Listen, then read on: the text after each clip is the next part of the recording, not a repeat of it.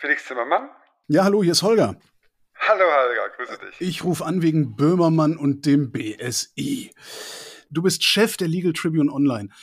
Bevor wir zum eigentlichen Thema kommen, was ist das für ein Medium? Ja, wir sind ein, ein Rechtsmagazin, das über juristische Themen berichtet und da so eine Zwischenstellung hat zwischen, sagen wir mal, normalen großen Publikumsmedien und Fachmagazin, quasi ein Transmissionsriemen. Ja? Also wir versuchen natürlich immer die gesellschaftliche Entwicklung, also wir sind ein aktuelles Medium auf dem Schirm zu haben und dann möglichst schnell eine erste profunde juristische Einschätzung über solche Themen zu liefern und zu verbreiten und richten uns an Juristinnen, aber eben schon auch an die Allgemeinheit und werden da ja auch dann äh, oft von größeren Medien zitiert und wahrgenommen. Das ist jetzt aber nicht sowas wie diese Kommentare zum BGB, von denen man immer mal hört, aber dann sowieso nicht weiß, was das eigentlich, was, was ist das eigentlich? Den Kommentar zum, zu Gesetzbüchern. Ja gut, das sind ja wirklich äh, riesige Schinken oder heutzutage Daten, Datensammlungen, wo jeder einzelne Paragraph äh, abstrakt beschrieben wird. Und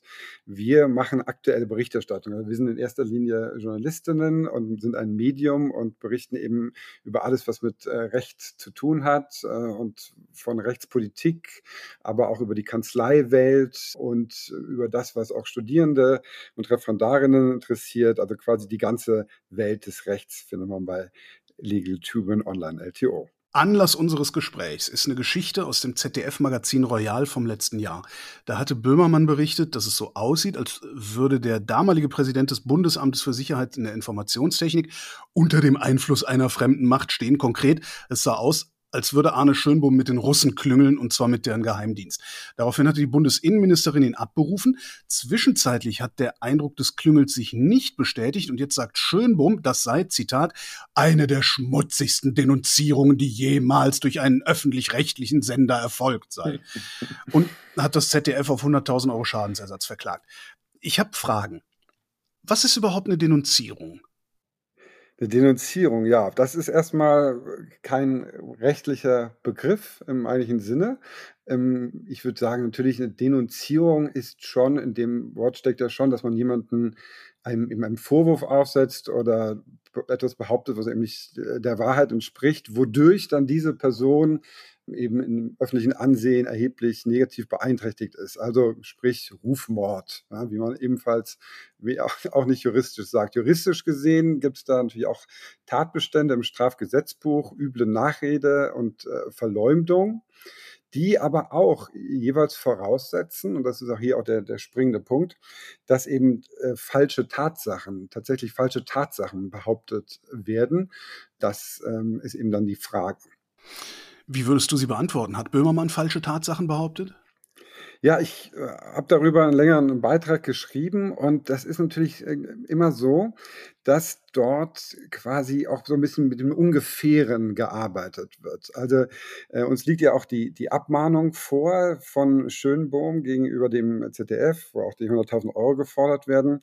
Und die bezieht sich letztlich auf äh, drei Punkte, die dort angegriffen werden, wo eben der äh, Rechtsanwalt von Schönbohm sagt, das sind falsche Tatsachenbehauptungen. Das erste äh, ist die Äußerung von Böhmermann, dass es ein Leck beim BSI geben würde, ein Zitat von Böhmermann in der Sendung war, wir haben herausgefunden, es gibt offenbar ein bislang unbekanntes, riesengroßes, blubberndes Leck in der deutschen Kompetenzpipeline in Sachen IT. Und das sieht so aus. Und dann wird eben Arne Schönbohm äh, eingeblendet.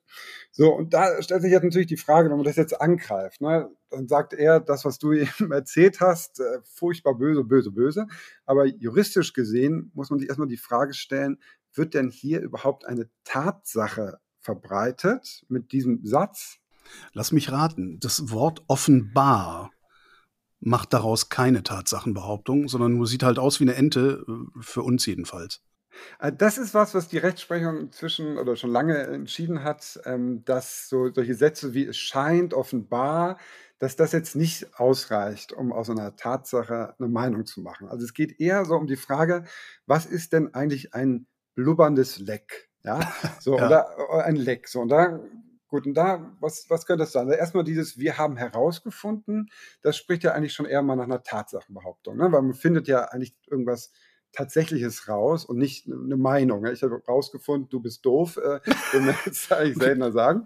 So, also ich finde herausgefunden, du hast irgendwas gemacht. So, und jetzt, das spricht doch erstmal für einen Tatsachengehalt. So, aber dann, was danach kommt, ist dann eher so ähm, etwas sehr Ungefähres, dieses Leck, ja. Da kann man sich jetzt drunter verstehen, ein Informationsabfluss, ja. Das suggeriert natürlich schon, dass da irgendwie Kontakte möglicherweise bestehen, etwas raustrieft, irgendwo anders hinfließt, Informationsabfluss, ja, das könnte man darunter verstehen.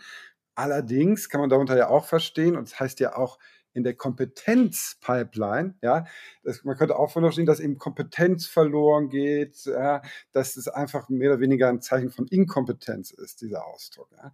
Und ähm, ja, das zeigt schon, das Ganze ist wenig greifbar äh, an, dieser, an dieser Stelle und ähm, es sind eben nur konkrete Behauptungen angreifbar und nicht irgendwie ein substanzloses Geraune, sagen wir mal so. Ja.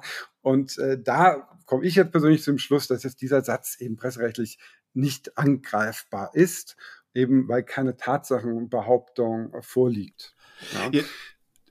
Schönbohm sagt ja, dass durch die Berichterstattung der Eindruck erweckt worden sei, er, er habe im bewussten Kontakt mit dem russischen Geheimdienst gestanden. Ist das nicht eher andersrum? Also hat der Eindruck nicht erst die Berichterstattung ermöglicht?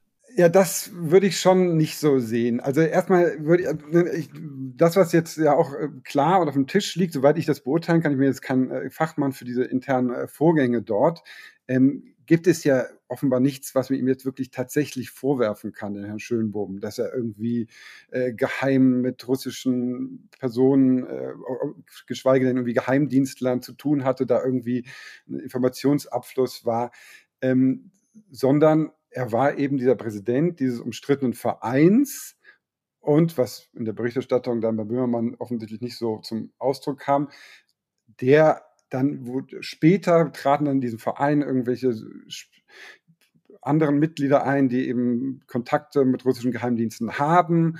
Und ich sage mal so, das Ganze wirkte, wirkte schon auch recht äh, konstruiert. Äh, aber meines Erachtens, aus meiner Wahrnehmung, und äh, allein der Punkt auch, dass man, selbst wenn Kontakte zu einem gegnerischen Geheimdienst hat, äh, ja, der BND hat sicherlich auch irgendwelche Kontakte zu irgendwelchen Geheimdiensten, vielleicht auch noch nach Russland, ist ja per se jetzt auch noch kein Verbrechen. Die Frage ist ja, was wird dann dort äh, gesprochen, ja? Aber auch nochmal zurück zu diesem, zu diesem Eindruck, ja? Da wird ja auch Böhmermann dann das vorgeworfen, dass er eben da vorverurteilend agiert hätte. Da ist ja auch wiederum die Frage, also erstmal konkret gesagt hat Böhmermann nicht, dass Schönbohm Kontakt hatte, bewusst. Und da ist eben die, das nächste, das anerkannt ist in der Rechtsprechung. Man kann, nicht, sind nicht nur konkrete Tatsachen äh, angreifbar, sondern auch ein zwingender Eindruck. Also wenn sich durch die Gesamtschau der Berichterstattung quasi der zwingende Eindruck erweckt, aufgestellt wird, dass Schönbohm bewusst Kontakt mit Nachrichtendiensten aus Russland hatte, dann kann man das auch angreifen. Aber das würde wirklich bedeuten, dass es eine unabweisliche Schlussfolgerung gibt, zwischen den Zeilen, dass das der Fall ist. Ja? Und hier kann man meines Erachtens davon nicht ausgehen, denn Böhmer hat ja nur erstmal diese Frage gestellt an das BSI, welche Kontakte gab es, und hat dann als Antwort bekommen, das als Antwort bekommen, Herr Schönbohm war jedenfalls nicht bewusst in Kontakt mit anderen Geheimdiensten. Und da hat er sich dann drüber lustig gemacht und hat so ein bisschen die Frage aufgeworfen, naja, und der neue Präsident des Cybersicherheitsrats, der gibt das doch zu. Aber das allein ist ja jetzt nun wirklich nicht die Behauptung, dass Schönbohm da bewusst mit denen in Kontakt äh, gestanden hätte. Ja. Du hast gesagt, drei Dinge würde Schönbohm beanstanden. Das eine war äh, meine Offenbarhypothese. Was waren die anderen beiden Dinge? Genau, das eine war eben das, das Leck, ja, das riesengroße Leck. Das zweite ist eben dieses ähm, bewusst mit Nachrichtendiensten in Kontakt gestanden. Und das dritte ist der Satz von äh, Böhmermann, der wie folgt lautet, die Cybersicherheit in Deutschland ist in Gefahr, und zwar durch den Chef der Cybersicherheit in Deutschland. Das greift er auch an und sagt auch, das ist eben falsch. Ähm, ja, die Abmahnung ist ziemlich dünn, da steht eigentlich wenig Begründung drin. Hier ist natürlich auch eine, eine klassische Meinungsäußerung, ja, wie Deutschland in Gefahr ist und ob sie durch den Herrn in Gefahr ist oder nicht. Das ist eigentlich eine klare Bewertung, die kann man so nicht, so nicht angreifen. Ähm, man könnte darüber nachdenken, eben zu sagen, das ist eine unzulässige Meinungsäußerung, das kann es ja auch geben, aber da müsste wirklich, das müsste wirklich bedeuten, dass es nicht die geringsten Anknüpfungstatsachen dafür gibt, dass Herr Schönbohm eine, eine Gefahr für die Cybersicherheit in Deutschland sein könnte. Und da äh, ist wirklich die, da reicht, reicht der leiseste Hinweis, dass er eben da in diesem Verein war, dass die Algorithmen irgendwie, dass teilweise das BSI nicht wusste, wo bestimmte Algorithmen eingesetzt werden, wo diese kritische Software eingesetzt wird. Und das reicht dann schon dicke, um diese Behauptung aufzustellen.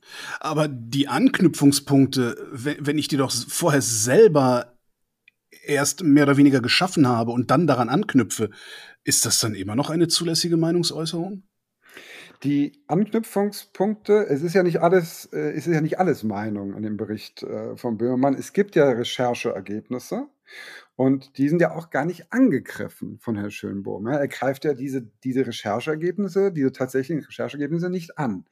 Und insofern sind diese tatsächlichen Anknüpfungspunkte, die ich da gerade gesagt habe, ne, dass irgendwie das BSI bei bestimmter kritischer Software keine Kenntnisse hatte und so weiter, die sind real. Und von daher äh, darf man auch aus diesen realen Anknüpfungstatsachen dann eine möglicherweise auch äh, stark übertriebene äh, Meinung äußern. Was ich ja auch nicht raff ist, er will Schadensersatz vom ZDF. Müsste der den nicht eigentlich von der Innenministerin verlangen? Also ich meine, die, die hat ihn ja ohne Not rausgeschmissen oder abberufen, wie es heißt. Er arbeitet ja noch wo. Ja, gegen die gegen äh, Frau Faeser ist ja auch eine Klage wohl erhoben worden, äh, wenn ich das äh, ne, pa parallel.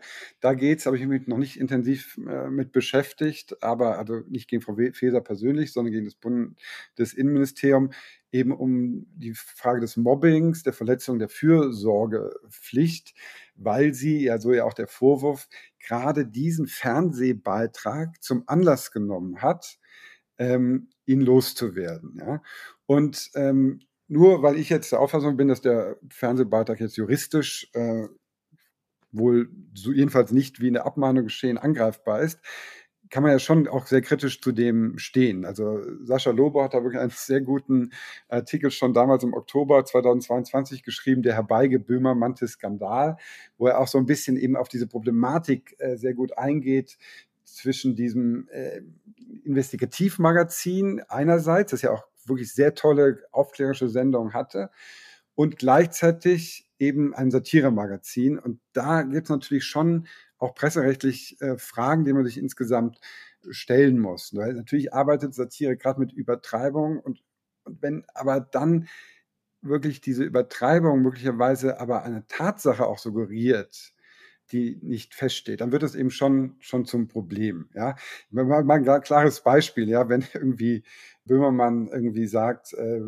keine Ahnung, oder irgendjemand anders, da arbeiten sie, da wird ja überall noch mit Fax gearbeitet oder das BSI sind die einzigen mit Internetanschluss. Ja, das ist völlig klar, das ist keine ernst gemeinte Äußerung. Ja, da kann man jetzt nicht sagen falsche Tatsachenbehauptung, obwohl es im anderen Kontext eine falsche Tatsachenbehauptung sein würde, das ist Satire. Ja.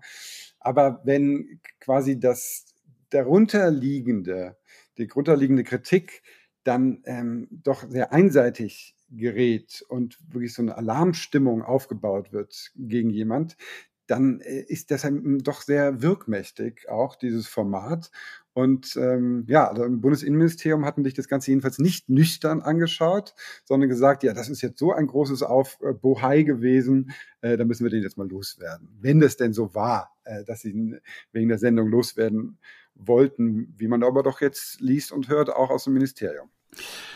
Die, diese Wirkmächtigkeit ist ja auch irgendwo so ein Problem, weil Böhmermann selbst hat ja die Verantwortung für, für die Folgen seiner Sendung zurückgewiesen. Ja, Jan Böhmermann ist natürlich so drauf, dass er einerseits ein investigativer Journalist sein will, aber andererseits auch ein Satiriker und man weiß manchmal nicht genau, was er eigentlich lieber sein will. Und hier an der Stelle hat er natürlich dann einfach gesagt, was das Bundesministerium macht, ist nicht unser Bier. Und das ist jetzt erstmal juristisch gesehen vollkommen zutreffend, ja, weil es ist natürlich ganz klar, wenn jetzt ein Ministerium aus einem Satirebeitrag, der meines Erachtens auch juristisch gar nicht äh, angreifbar ist, völlig übertriebene Schlüsse zieht, ja, dann ist es nicht sein Bier im Sinne von einer juristischen Verantwortlichkeit. Trotzdem, wie ich äh, eben schon mal angedeutet habe, ist es eben nicht nur ein Satire-Magazin und es ist, geht schon sehr ad hominem. Es geht schon eben wirklich dann gegen die Person und es erzeugt eben schon wirklich eine, eine Stimmung, eine Alarmstimmung, die im Gegensatz zum früheren Kabarett, wenn man jetzt so sagt, nicht nur an dem anknüpft, was bekannt ist, sondern das Neue ist ja, die Satire von Böhmermann, ja, die fußt dann auf den eigenen neuen oft neuen Erkenntnissen. Und da gibt es dann eben diese Vermischung und dieses Problem, dass sich das da auf die eigenen neuen Erkenntnisse drauf sattelt. Und das erwartet man ja auch von dem Format. Insofern ist das eben nicht nur Satire, sondern hat eben auch den Anspruch eines Investigativformats. Und da ist es dann die Frage, trägt der Skandal denn wirklich? Und das sollte man sich dann schon medienethisch zumindest äh, stellen, denn die Wirkkraft ist natürlich äh, von Jan Böhmermann insbesondere und auch von dem ZDF-Magazin Royal ist natürlich äh, sehr hoch. Aber ist das nicht unser Problem? Also du sagtest gerade, man erwartet ja von diesem Format, dass, dass es ein investigatives ist. Was wenn nicht? Was wenn das Teil der Satire ist und wir einfach nur unsere Rezeptionsgewohnheiten noch nicht hinreichend angepasst haben, dann wird es zu unserem Problem und damit sind die für immer fein raus. Ja, aber es ist einfach realita so, dass dort äh, ausgezeichnete Journalisten sitzen, die darauf spezialisiert sind, Investigativreportage zu machen. Also es ist einfach nicht nur ein Satiremagazin und es werden ja tatsächlich Sachen herausgefunden. Ja, und äh, auch neue Sachen herausgefunden. Und das macht eben die gewöhnliche Satire nicht. Also da mal so, die Anstalt, die hat auch diese, die geht auch in diese Richtung, aber die sattelt dann doch noch mehr auf alt, älteren Bekannten auf, aber findet nichts neu heraus. Ja, die haben keine Recherche, die stellen keine Anfragen. Also ich weiß nicht, ob die Anstalt Anfragen stellt, aber die normale Satire stellt jetzt keine Anfrage. Ja, äh, der, der Scheibenwischer, ähm, wie hieß er denn nochmal? Hildebrand. Hildebrand, natürlich, oh Gott, ist traurig, dass man den Namen schon vergessen hat. Ja. Naja. Der wäre jetzt nie auf die Idee gekommen, beim Bundesinnenministerium eine Anfrage zu stellen. Er hat, sich einfach so über die Politiker lustig gemacht. Das heißt, der Trick wäre, dass das äh, ZDF-Magazin Royal eine, die Recherche und die Satire trennt, also praktisch zwei Sendungen macht, die klar voneinander unterscheidbar sind?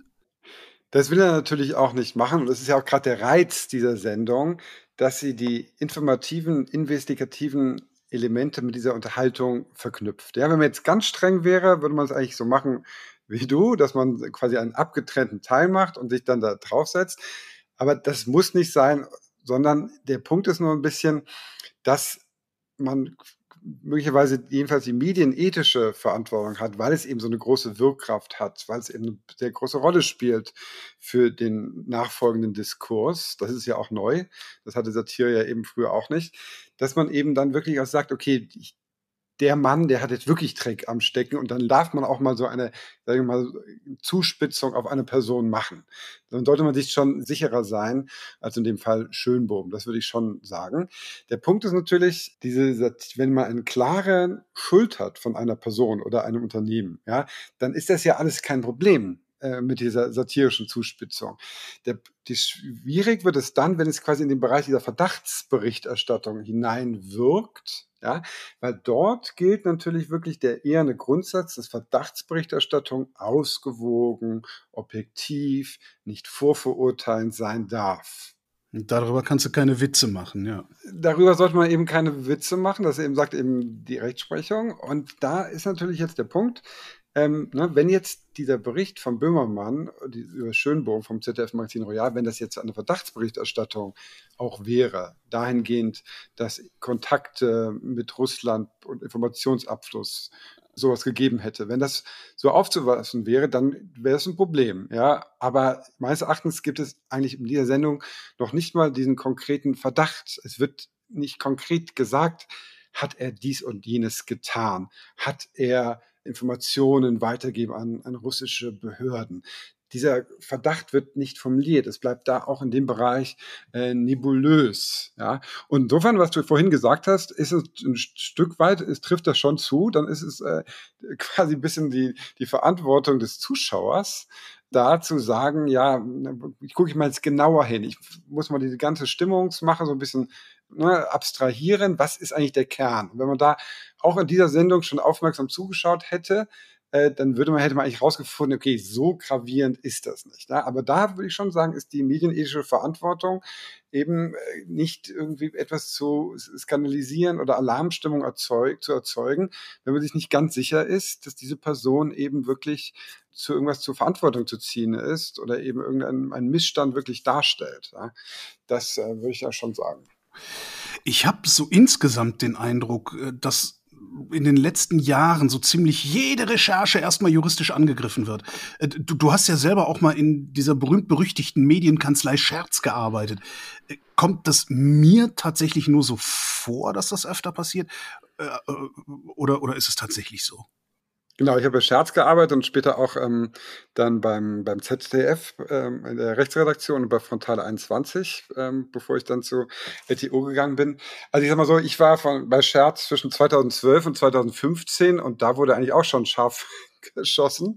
Ähm, ist natürlich so, dass wir vielleicht auch eine Zunahme von solchen investigativen Berichten und Formaten haben. Also diese ähm, MeToo-Berichterstattung, das ist ja ein, ein neueres Phänomen, da seit irgendwie 2018, 19, wenn ich mich recht entsinne. Ähm, insofern gibt es, glaube ich, mehr Berichte. Ich glaube nicht, dass jetzt unbedingt da härter vorgegangen wird auf, Seiten von Anwaltskanzleien. Warum gehen die überhaupt dagegen? Also du, kann, du musst jetzt aus dem Nähkästchen plaudern. Ähm, Unterlassungserklärungen, dieser ganze Krempel, der dann auch wieder groß in die Zeitung kommt. Ist das Jura oder ist das PR? Ja, es ist natürlich immer eine gewisse Mischung, ja. Und es wird ja auch immer, das bin ich schon echt müde auch zu lesen. Also ich sage mal so, ich gebe natürlich zu, in meinem Herzen also schlagen, also zwei Seen, nee, zwei Seen, um Gottes Willen. Wie heißt es richtig? Zwei Seelen. Zwei Seelen ach wohnen Brust. ach in meiner Brust. Ach in meiner Brust, genau.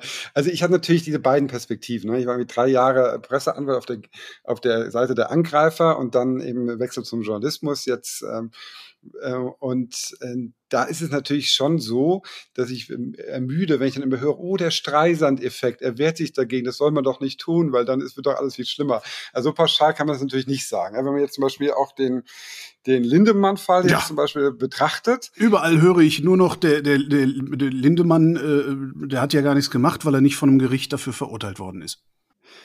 Genau, und da ist natürlich auch so eine, gerade auch die, die PR, wie verkauft man dann den gerichtlichen Erfolg, ja? Aber am Anfang wurde gesagt, es ist doch völlig aussichtslos und unsere Recherche ist unantastbar und, und, und, und. Und dann äh, hatte eben doch jetzt äh, gerichtliche Erfolge erzielt, Teilerfolge, ja, und da ist natürlich die Frage dann wieder, wie, äh, wie präsentiert man das? Da regt sich der Spiegel furchtbar darüber auf, dass sich äh, der Herr Lindemann erdreistet, durch seine Rechtsanwälte eine Pressemitteilung rauszugeben.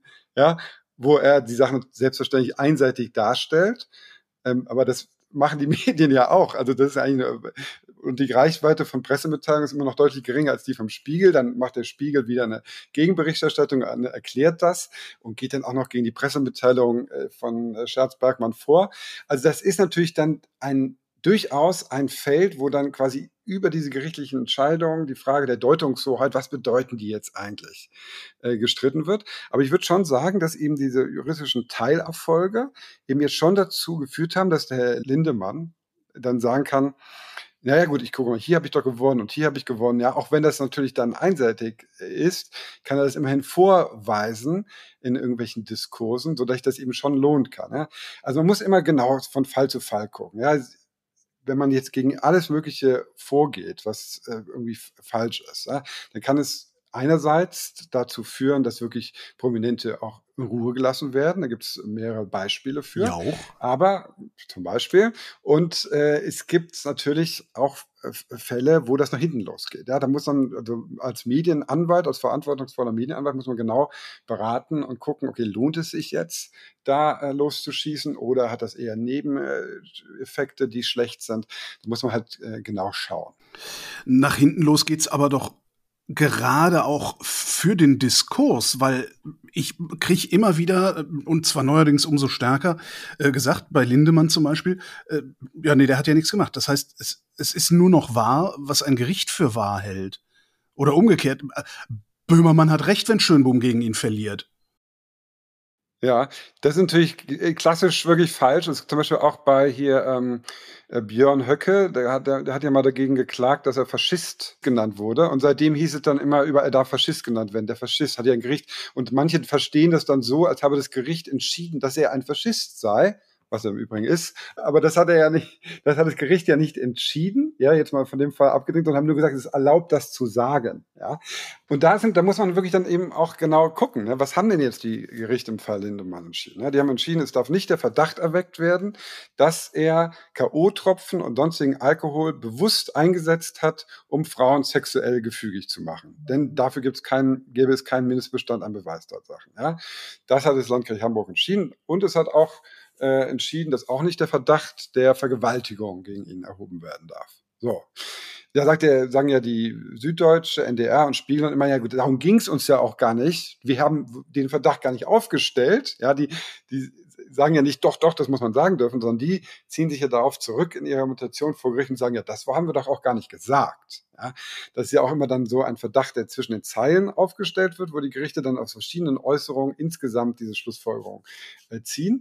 Das ist der zwingende Eindruck von dem Ja, der zwingende Verdacht. Ja? Quasi. Der zwingende also Verdacht. Der, okay. In dem Fall also quasi der, der, der Verdacht, der dadurch aufgestellt wird. Und ähm, die sagen ja, das haben wir gar nicht aufgestellt. Und das ist quasi auch ein bisschen dann der, der entscheidende Punkt, dass alles andere, was die als besonders bedeutungsvoll finden, also dieses ganze System der Rekrutierung und so weiter und so fort und die Frage auch, wie der da in dem Fall Frauen dadurch per se schon schlecht behandelt werden, dass sie da rekrutiert werden, ihm vorgeführt wird, das ist alles nicht angegriffen. Und äh, insofern ist natürlich genau der Punkt, dass wenn man erwartet, ja, es gibt ja Missstände und es gibt rechtliche Verstöße und es gibt bewiesene rechtliche Verstöße. Ja? Und man sollte auch einen Investigativbericht oder die Berichterstattung nicht daran messen, ob sie einen Skandal aufdeckt, der ein rechtswidriges Verhalten aufdeckt, sondern es kann ja auch etwas, ein großer Missstand sein, was nicht strafrechtswürdig ist. Ja? So, das ist der Punkt. Oder eben, was jedenfalls nicht, auch nicht bewiesen, be bewiesen ist. Und da ähm, hatte auch gerade irgendwie mein äh, Kollege Max Kolter einen schönen Artikel zu uns, bei uns geschrieben, It's not a match, wo es genau um die Frage geht, ja, also Strafverfahren einerseits und Investigativberichterstattung andererseits. Welche Probleme haben zum Beispiel auch Ermittler, wenn sie solche MeToo-Berichterstattungen als Ausgangspunkt für ihre Ermittlungen nehmen? Und da würde ich genau auf deine Frage nochmal zu antworten, zu sagen, ja, das eine muss eigentlich vom anderen getrennt werden. Oft führt Berichterstattung dazu, dass es eben ein Urteil gibt, was auch quasi denjenigen, über den berichtet wurde, dann das bestätigt, aber die, das ist nicht der Gradmesser für gute Berichterstattung, dass dann hinterher ein Strafurteil äh, rauskommt. Ja. Es sei denn natürlich, solche Sachen werden äh, behauptet, solche Straftaten werden durch die Berichterstattung behauptet oder der Verdacht eingehend aufgestellt. Und da hat eben das Landgericht Hamburg jetzt zum Beispiel an die Grenze gezogen und gesagt, ne, dieser Verdacht darf hier gar nicht erst aufgestellt werden, weil es hierfür zu wenig ähm, Beweise gibt. Was ist das eigentlich mit dem Landgericht Hamburg? Warum gehen die immer alle zum Landgericht Hamburg? Ja, also das ist auch so eine gewisse Sache, die ein bisschen einseitig meines Erachtens äh, dargestellt wird. Wird immer also groß geschimpft, Landgericht Hamburg, böse, böse, die sind so pressefeindlich. Also erstmal muss man ja sagen, ja, es gibt in, in Deutschland einfach mal so fünf, sechs Pressekammern, die das überhaupt richtig gut können. Ja, wo man, wo man als Anwalt dann oft auf eine andere Meinung ist, aber die darauf spezialisiert sind, sagen wir mal. Frank, also dann haben wir Berlin, Hamburg, Köln, Frankfurt, äh, München, ja, so, das sind so die, die mir jetzt als erstes, als erstes einfallen. Und richtig ist, und das kann man ja auch kritisieren, dass ähm, man natürlich als Anwalt schon drauf guckt, okay, was haben die denn so entschieden? Dann gehe ich jetzt mal nach Hamburg damit. Oder da ist es vielleicht in Köln gut. Deswegen kann man das schon kritisieren. Das ist ja dieser sogenannte fliegende Gerichtsstand. Ne, normalerweise muss man ja immer die Person verklagen dort, äh, wo sie wohnt. Das wäre beim Spiegel übrigens auch Hamburg, aber das mal beiseite. Ähm, das kann man, das kann man durchaus kritisieren. dass da quasi der Kläger den Vorteil hat, quasi den, den, den Platz äh, auszusuchen. Ja. Andererseits sind es eben spezialisierte Gerichte Und es gibt ja auch immer noch die Berufung und dann gibt es noch den BGH. Aber wie gesagt, da kann man natürlich über eine Reform nachdenken. Aber dass da jetzt am Landgericht Hamburg äh, irgendwelche Leute sitzen, die irgendwie pressefeindlich drauf sein, also kann ich aus Erfahrung berichten, damals bei äh, Scherzbergmann, da hat man auch irgendwelche Sachen, wo man sagt, da gewinnt man doch locker. Äh, aus Angreifersicht hat man da auch um die Ohren gehauen bekommen. Darüber wird natürlich dann nicht berichtet. Ne? Also da empört sich natürlich dann niemand drüber bei den Medien, dass ein Betroffener kein Recht bekommen hat, als er gegen Medien vorgegangen ist. Also die Sichtweise ist natürlich da auch ähm, einseitig von Medien auf, dem, auf das Landgericht äh, Hamburg. Passiert das eigentlich oft, dass äh, in Berufung gegangen und dann am Ende der BGH angerufen wird? Das passiert schon im Presserecht recht, recht häufig. Und da kommt natürlich auch so ein bisschen der Ruf des Landgerichts Hamburg her, weil er eben oft auch vom BGH aufgehoben wurde, ne? vor allem im, im letzten Jahrzehnt. Ähm, das ist auch so ein bisschen, ein bisschen der Fall. Aber jetzt zum Beispiel auch Landgericht Hamburg hat ja eben äh, Shelby Lynn gegenüber Lindemann äh, Recht gegeben. Ja, das ist schon auch ähm, für mich äh, war es auch ein bisschen erstaunlich. Ja, weil sie hat ja nun konkret gesagt, ich wurde gespiked, ja, also mir wurden unwissentlich Drogen zugefügt. Was ist das jetzt eigentlich rechtlich? Ist auch hochspannend. Da sagt das Landgericht Hamburg, das ist keine Verdachts ja, das ist, ist im Grunde eine konkrete Behauptung sogar. Aber auch das ist es nicht. Es ist eine Schlussfolgerung von ihr aufgrund unbestrittener Tatsachen. Und das ist eben abzugrenzen von der Verdachtsberichterstattung. Also das Landgericht Hamburg sagt hier, also alles ist ja unbestritten, dass sie eben äh, unter Drogen stand, dass sie nachts, dass sie Lindemann zugeführt wurde, dass sie dann aufgewacht ist, dass sie Verletzungen hatte.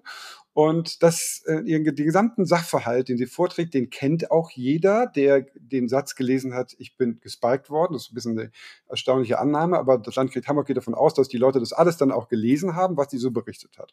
Und da sagt das Gericht dann am Ende, na gut, okay, und wenn sie dann daraufhin den Schluss zieht, ich bin gespiked worden, dann erkennt ja der kluge Leser, dass das ihre Schlussfolgerung ist und kein von ihr neu äh, verbreitete Tatsachenbehauptung im Sinne eines Verdachts. Ja, das führt meines Erachtens zu dem doch recht absurden Ergebnis, dass jetzt äh, Spiegel SZ aus Sicht des Landgerichts Hamburgs noch nicht mal einen zwischen den Zeilen äh, erweckten Verdacht, dass Lindemann so etwas getan haben könnte, erwecken dürfen. Umgekehrt aber sie konkret sagen darf, ich wurde gespiked. Nicht von Lindemann, aber von irgendwie auf dem Rammstein-Konzert. Also das ist schon von der Wirkung ja also mindestens noch deutlich stärker, wenn jemand das so konkret behauptet. Das interessiert das äh, Landgericht aber nicht, sondern sagen, das ist doch nur ihre Schlussfolgerung und das andere ist eine Verdachtserweckung, weil damit eben äh, ein konkreter Sachverhalt irgendwie präsentiert wird. Das, das fußt im Übrigen aber auch auf äh, Rechtsprechung des Bundesgerichtshofs, aber da ist meines Erachtens das letzte Wort auch noch nicht gesprochen, ob das jetzt so bleiben kann mit dieser Rechtsprechung.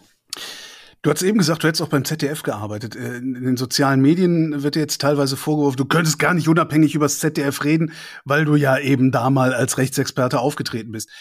Das halte ich für den üblichen Naskappen-Diskreditierungskokolores.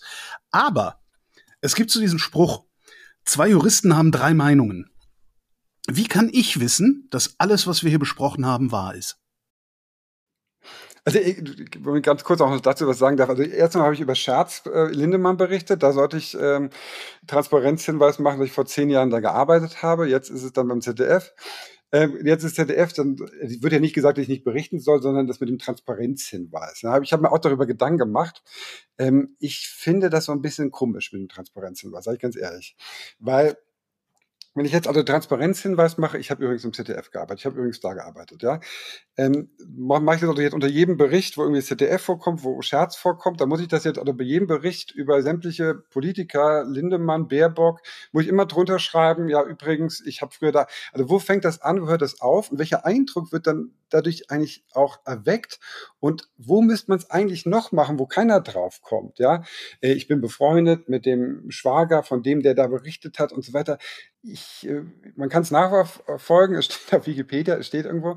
Und ähm, ich weiß nicht, wenn man ein unabhängiger Journalist ist, ich, man, man, kann darüber reden, aber da müsste man auch ein bisschen mehr erzählen. Ne? Da müsste man auch sagen, jetzt zum Beispiel bei Scherz, wenn ich dann hinten drunter schreibe, ich war bei Scherz, dann müsste man auch danach erzählen, ja, und danach war ich übrigens beim ZDF, um quasi dieses diesen Argwohn, dass man quasi auf Seiten der Angreifer steht, dann wieder dadurch zu konterkarieren. Im Grunde muss man dann seinen Lebenslauf unter jedem Artikel schreiben, um da völlige Klarheit zu erwecken. Und äh, ich tendiere aktuell dazu, dass man einfach den Artikel schreibt, den daran misst, was man sagt. So, und jetzt nochmal zu deiner Frage, wie kannst du davon ausgehen, dass das wahr ist? Ich, was meinst du mit wahr? Also ich naja, dass du mir jetzt hier keinen Kokolores erzählt hast.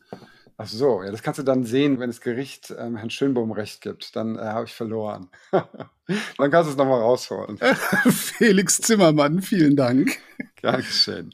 Und danke für die Aufmerksamkeit. Das war Holger ruft an für diese Woche. Nächste Woche setzen wir aus und übernächste Woche reden wir dann wieder über Medien und bis dahin gibt's über Medien zu lesen auf übermedien.de.